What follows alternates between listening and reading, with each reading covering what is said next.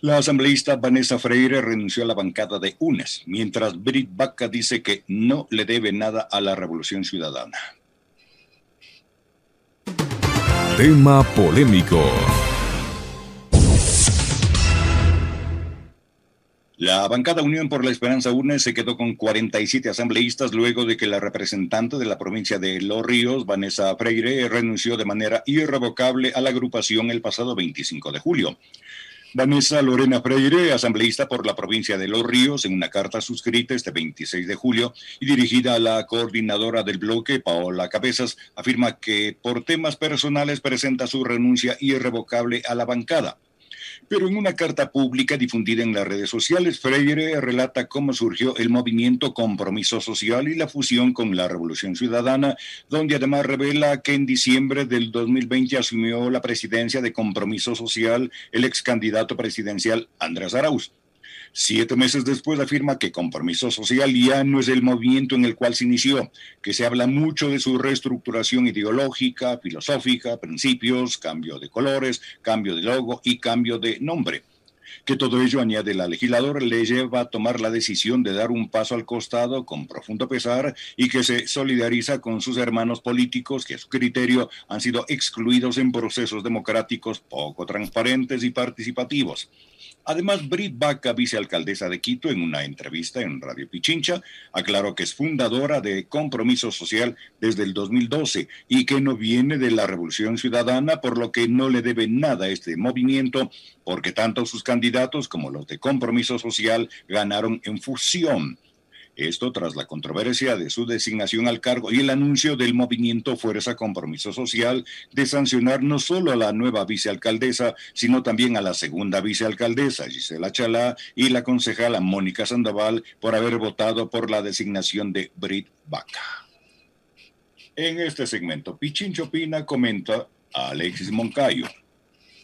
Siete de la mañana con nueve minutos. Antes de referirnos a este tema político que ha sido digamos, algo polémico durante estos días. Eh, ayer tuvimos una entrevista bastante interesante con la señora Brit Baca, que cuando se le empezó a preguntar sobre los temas relacionados con la relación de ella con el partido y de además cómo fueron los orígenes de, mm, de los acuerdos, de los encuentros entre la Revolución Ciudadana y Fuerza de Compromiso Social, un poquito como que perdió los papeles, ¿no? Bueno, es la vicealcaldesa de Quito. Eh, a ver, voy a dejar eso para después. Quiero referirme a esto rapidito primero.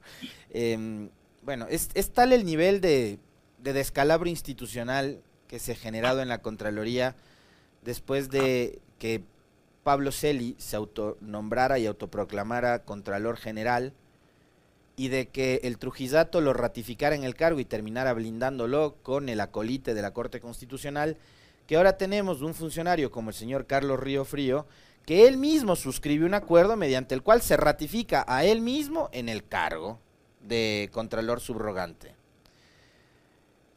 Este es el resultado de, insisto una vez más, un proceso de desinstitucionalización con D, desinstitucionalización, no, cuidado se vayan a confundir, porque acá los ecuatorianos nos quisieron vender el cuento de la reinstitucionalización y de eso no hubo absolutamente nada, específicamente en lo que tiene que ver con la Contraloría, así como en otros espacios también, como resultado del pasado nefasto del señor Trujillo por el Consejo de Participación Transitorio. Y resulta que ahora el señor Río Frío, al puro estilo de Celi, porque además me parece que sigue la misma escuela, ha terminado él ratificándose con un acuerdo. ¿no? Vamos a ver qué, mm, qué nivel de legitimidad tiene el hombre al frente de la Contraloría. Vamos a ver si es que otras instancias, eh, una de esas, la Fiscalía General del Estado, eh, sigue creyendo en las ventas de humo que haga la Contraloría a cargo del señor Río Frío, porque él dice además que se va a quedar hasta que se designe un Contralor titular, pero ¿cuánto tiempo va a pasar hasta que eso ocurra? Eh, además, han dicho los señores del Consejo de Participación que un proceso de selección para la Contraloría va a, costarle al país más o menos unos 300 mil dólares o algo más. 390 mil dólares, una cosa por el estilo. De locos, ¿no? De locos. Em, pero al mismo tiempo sí me cuestiono sobre la legitimidad. sobre todo la legitimidad, porque hoy en día que Celi está atravesando horas bajas, que está detenido y que además está investigado por ser partícipe de presuntos actos de corrupción, eh, se pone en duda absolutamente todo lo actuado por él al frente de la Contraloría. Todo lo actuado. Lo que tiene y lo que no tiene que ver con eh, los funcionarios del gobierno de la Revolución Ciudadana, porque acá además todavía hay algunos desubicados, eh, unos tres, cuatro pelagatos que siguen defendiendo a Celi, ¿no? y que dicen que, que, que, ojo, cuidado con atacar a Celi eh, digamos, sin, sin eh, filtrar lo que se dice, porque hay que defender todo lo que hizo en contra del correísmo, olvidándose de la ilegitimidad con la que Celis llegó al cargo. Y que así como en otros casos hay actuaciones que podrían ser irregulares de Celi, puede ser que muchas de esas que dieron lugar a la persecución de gente que formó parte del gobierno de Correa, también sean motivadas por argumentos ridículos, absurdos em, y que no tienen sustento de ningún tipo.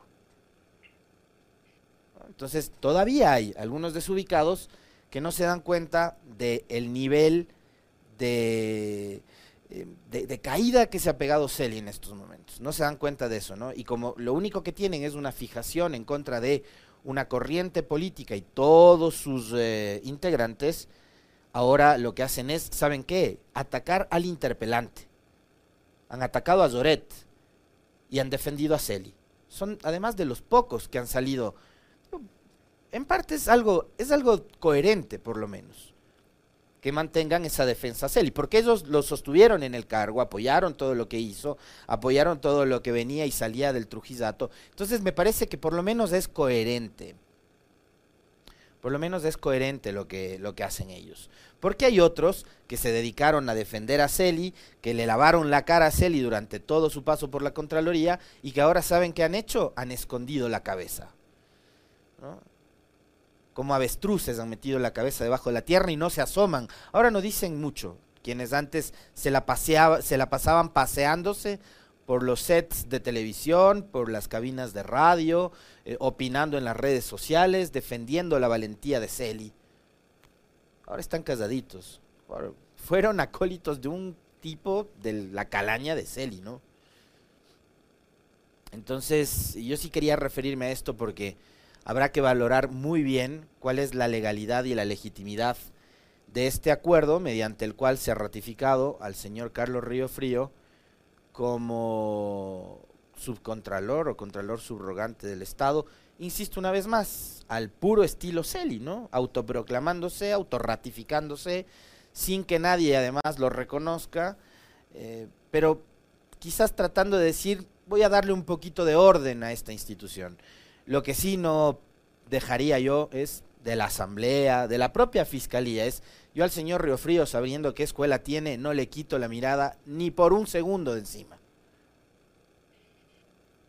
Ni por un segundo le quito la mirada de encima. Porque habrá que ver qué es lo que va a hacer, ¿no? Ya sabemos a quién por lo menos se debe. Su, su designación salió de una cárcel firmada por Celi. Entonces hay que estar pendientes, ¿no? Ahí asambleístas, fiscalía, ojo, Ojo con, lo que haga y con lo que deje de hacer el señor Río Frío. Ahora sí vamos al tema, al tema político, que, me estaba picando la lengua hoy de mañana. Este, conversando con los colegas sobre qué temas, qué temas vamos a abordar. Siete de la mañana con 16 minutos. La Revolución Ciudadana es hoy por hoy una de las fuerzas políticas más importantes que tiene este país, indudablemente. Centro Democrático y Fuerza Compromiso Social, y esto es una opinión muy, muy particular mía, son dos organizaciones políticas que por sí solas no habrían tenido el músculo, ni la solidez, ni la fuerza como para llegar al Parlamento con 49 de 137, convirtiéndose en ese primer momento en la bancada más numerosa. Como siempre, y eso suele pasar, no en este, sino en muchos otros congresos, y ha pasado, hay un proceso de desgrane. Y más todavía en una coyuntura política tan difícil y tan compleja como la que está viviendo el Ecuador. Y hablo del Ecuador en general, porque vean ustedes que lo que pasa hoy a nivel nacional ha terminado traduciéndose en lo que está viviendo la ciudad de Quito, la capital, que además le ha dado un pésimo ejemplo al resto de cantones y de ciudades de este país. Con un, irrespeto absoluto al pronunciamiento democrático de la gente en las urnas. 14 concejales, eh, por las razones que sea, terminaron bajándose un alcalde al alcalde nada más y nada menos que de la capital. Y esto, una vez más les digo, no tiene que ver con una defensa Yunda. Yo no tengo nada que ver con Yunda. a mí me da igual Yunda. Podía haber sido Yunda o podía haber sido quien sea. El tema es que esto ocurre por primera vez en la historia y esto también tiene que ver con la descomposición de la política en este país. Y con el desprestigio que tiene la política en este país. Y ese desprestigio y esa descomposición tiene un origen. Es el gobierno de Lenín Moreno, que se dedicó a atacar a todo político, que se dedicó a cuestionar, estigmatizar, a etiquetar. Y sobre todo a una tienda política, a la que además se encargaron de perseguirle. Pero a pesar de todo, esa corriente política, que es la Revolución Ciudadana, ha terminado, digo una vez más, convirtiéndose en la principal fuerza de este país. Y yo por eso les planteaba ese cuestionamiento. ¿Ustedes creen que Centro Democrático y Fuerza de Compromiso Social, por sí mismos, por sí, solos, podían haber conseguido, por ejemplo, 49 asambleístas en esta elección? Si es que no se cobijaban con la bandera de la revolución ciudadana y de la imagen de Correa en determinados lugares y rincones y provincias de este país. Por ejemplo, Manabí, donde la imagen de Correa es eh, superlativa no así en otros espacios. Porque eso también hay que tenerlo muy claro. El mapa político del Ecuador cambió y cambió radicalmente. Lo que pasa en Manabí no es lo mismo que pasa en Pichincha, lo que pasa en Pichincha no es lo mismo que pasa en Guayas, lo que pasa en Guayas no es lo mismo que pasa en las provincias del centro del país y en la Amazonía. Cada rincón de este país, cada región de este país, cada provincia de este país tiene una realidad política diferente y eso quedó evidenciado en las últimas elecciones. ¿Ustedes creen que fuerza compromiso social? Yo, por ejemplo, y les voy a ser bien sincero, a la señora Brit Baca la reconozco a partir de la entrevista de ayer. Antes de esto, yo no tenía idea de quién era. Me la podía haber cruzado acá afuera, caminando en la esquina. No tenía idea que era concejal. Y no hubiera tenido idea que me estaba topando con la vicealcaldesa de Quito. ¿Ustedes creen que la señora Brit Baca, si se lanzaba para concejal por Fuerza Compromiso Social, liderado por el señor Iván Espinel en 2019, hubiese ganado una concejalía? Pónganse la mano en el corazón. Ella y los demás. Si hubiesen ido solos por Fuerza Compromiso Social, ¿cuántas concejalías creen ustedes que hubieran sacado? ¿Mm? Si el partido que auspició al alcalde, con el arrastre que eso significa, ¿no? Porque gana Yunda con el 21% y uno hubiera creído que iba a tener un buen número. Tres concejales sacó Yunda. Fuerza Compromiso Social en Pichincha en particular y en Quito tuvo la ventaja de tener a dos figuras políticas em, como Paola Pavón, que ganó la prefectura de Pichincha, y a Luisa Maldonado, que ya venía de ser concejal en el periodo anterior y que tenía un recorrido político también interesante. Paola Pavón gana la prefectura de Pichincha, contra todo pronóstico además, ¿no? porque se hablaba muchísimo de la candidatura de Zapata y tal, y los grandes medios que bloquearon la participación de, Paola en distintos espacios, el bloqueo que ya venía sufriendo la revolución ciudadana por parte de los medios, pero contra todo pronóstico, Paola Pavón termina ganando la prefectura. Y contra todo pronóstico, la candidata a la alcaldía de la Revolución Ciudadana termina segunda en la contienda, por encima de Paco Moncayo, de César Montúfar y de otros tantos. ¿Ustedes creen que, la, que Fuerza Compromiso Social hubiera por sí solos metido nueve concejales? Por eso yo estos días les hablaba de la vanidad y del ego de ciertos políticos en este país.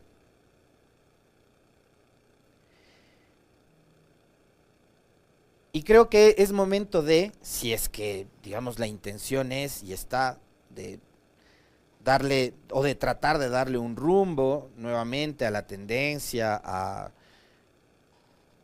de darle vigor a, este tipo de organizaciones, lo que van a tener que hacer es probablemente filtrar mejor los cuadros con los que van a contar. Y ahí, por ejemplo, hay algo que yo no logro entender. También. Porque fíjense ustedes, que una cosa que me llamó la atención de la señora Vaca, que ahora, claro, es vicealcaldesa, ojo, ¿no? Eh, dijo que los traidores son otros. ¿Quiénes son los traidores? Ella decía que Fuerza Compromisos Sociales abrió las puertas a los de la Revolución Ciudadana cuando estaban hundidos, cuando nadie les quería. Es que eso, usted, señora Vaca, acaba de descubrir el agua tibia. La gente que estuvo cerca de Correa fue perseguida cuatro años. Fue perseguida a tal punto que con los argumentos más ridículos les impidieron inscribir una organización política en el Consejo Nacional Electoral. Que si Alfaro no era socialista, que si Alfaro no era de la izquierda, que, o sea, una serie de tonterías se inventaron en el Consejo Electoral controlado por el gobierno de Moreno para impedir que la Revolución Ciudadana pueda participar y pueda inscribir a su propia organización para las elecciones. Entonces es obvio que a esos les... Como ahora último, porque si el CNE eh, ratificaba ese informe que sacó Contraloría para bajarse los cuatro organizaciones políticas, incluida la suya, Fuerza Compromiso Social, a la Revolución Ciudadana le tocó ir a buscar otra organización para participar, por eso es que llegaron a un acuerdo con Centro Democrático, o también se olvida de eso.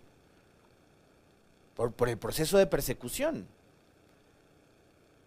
O sea, no es que fueron donde ustedes porque eran la, lista más chévere. no. Fueron porque se llegó a acuerdos y los acuerdos se logran conversando, dialogando. Y eso está muy bien.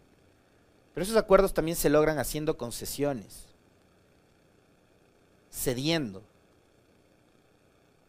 Y a ratos también hay que ceder un poco en la vanidad y en el ego. Por eso me llamó mucho la atención cuando hablaba de los traidores, de que otros son los traidores. Y yo creo que sí son otros los traidores también. No solo ellos, no solo Freire, no solo Vaca, no solo los que ahora que se juntan a la mayoría del, del consejo municipal y se van con guarderas porque hay un nuevo momento en el municipio y porque ya sabemos cómo funciona ese nuevo momento, lo cual se reproduce también en la asamblea, donde escuchábamos el otro día, ¿no? A una de las legisladoras de Creo decir que ellos están armando una nueva mayoría. ¿Cómo lo van a hacer? ¿Como lo hizo María Paula Romo repartiendo todo lo que encuentran a su paso? ¿Mm? Entonces ya vamos a ver qué espacios van a ocupar ahora. ¿Mm? Quienes se van desintegrando de las bancadas estas, ¿no? Incluida la de UNES. Otros del Partido Social Cristiano también se han ido. Lo denunció en este espacio Henry Kronfle. No me lo estoy inventando yo ni es una acusación particular mía, ojo. Henry Kronfle, líder de la bancada social cristiana, lo denunció en este espacio conversando con nosotros. ¿Cómo van a lograr una nueva mayoría si no es a través de cuotas políticas? Al, al puro estilo de María Paula Romo. Pero sí creo en lo que dijo la señora Vaca, esto de los traidores y tal. ¿Saben por qué?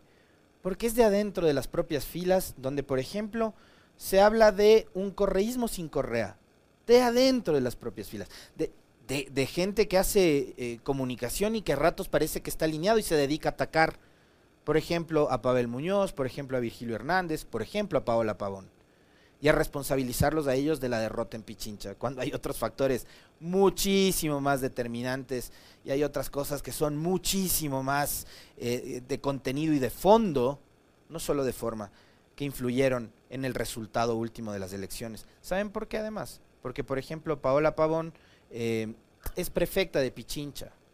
Ella es una autoridad en funciones. Ella es una autoridad en funciones. Y sobre ella, sobre ella durante todos estos años ha estado Contraloría, ha estado Fiscalía y ha logrado resistir y está ahí. Está ahí, está dando la cara. Está dando la cara a sus detractores y está dando, dando la cara también internamente. Pero esos ataques salen de adentro, ¿no? Entonces por eso hay sujetos que desde el exterior se dedican a denostar, a insultar, a desprestigiar, a etiquetar también, haciendo y reproduciendo casi los mismos discursos que la prensa la que tanto criticaron, convirtiendo a esto en una suerte como de guerra fratricida, como que si la disputa fuese entre la propia gente de la revolución ciudadana, cuando ahora hay un escenario muchísimo más complejo. ¿Saben por qué? Porque tienen un gobierno que aglutina todas las fuerzas del anticorreísmo, que no están solo en la política, están en la banca, están en la empresa, son importadores, son exportadores, son comerciantes, que saben qué, quieren verles aniquilados a ustedes. Y mientras ustedes se están matando entre ustedes, hay otros que están celebrando esa guerra fratricida, que la promueven ustedes. ¿Saben por qué? Porque a esos otros que están alrededor del gobierno de Lazo, que tienen una hoja de ruta clarísima, que es imponer una agenda neoliberal, que les permita además aniquilar a toda la fuerza de izquierda y que se crea progresista para evitar, por ejemplo, lo que pasó ahora en Perú, o para evitar como está tratando de hacer con todos los recursos posibles, incluida la prensa que se vende, el gobierno de Duque en Colombia. Eso están haciendo. Y lo que pasa acá a la interna, y esta guerra fratricida, está ayudándoles a los que están en la vereda de enfrente. Van a una convención ahora en agosto. Ojalá esa convención sea el momento propicio para dejar de lado todo esto que yo les he venido diciendo estos días. La vanidad, el ego, el celo, el metro cuadrado pero también que sea el momento para que entiendan que este es un país diferente. Este es un país diferente al que recibió Correa en el 2007, totalmente diferente. Y este es un país diferente también al que entregaron ellos a Moreno en el 2017. Este es un Ecuador distinto, al que hay que entenderlo, al que hay que conocerlo también. Porque estando tanto tiempo fuera, ratos uno logra, digamos, uno capaz que se desconecta de lo que pasa en la realidad de este país. Y hay que tratar de entender lo que pasa en este país. Y hay que tratar de entender también que mm, probablemente todo eso que pasa alrededor es motivado por cosas que ocurren de afuera, pero que están tratando de introducirlas para que se provoquen esas disputas y esas peleas, que insisto, a mí a ratos me resultan bastante absurdas. Así que mm, ahí les dejo para la reflexión. Lo que sí quisiera es no ver más gente como esta en las listas, porque además ahora nos toca votar en plancha. 7 con 30, profe, un gusto como siempre con usted. Nos volvemos a encontrar el próximo día lunes. Así es, Alexis. Un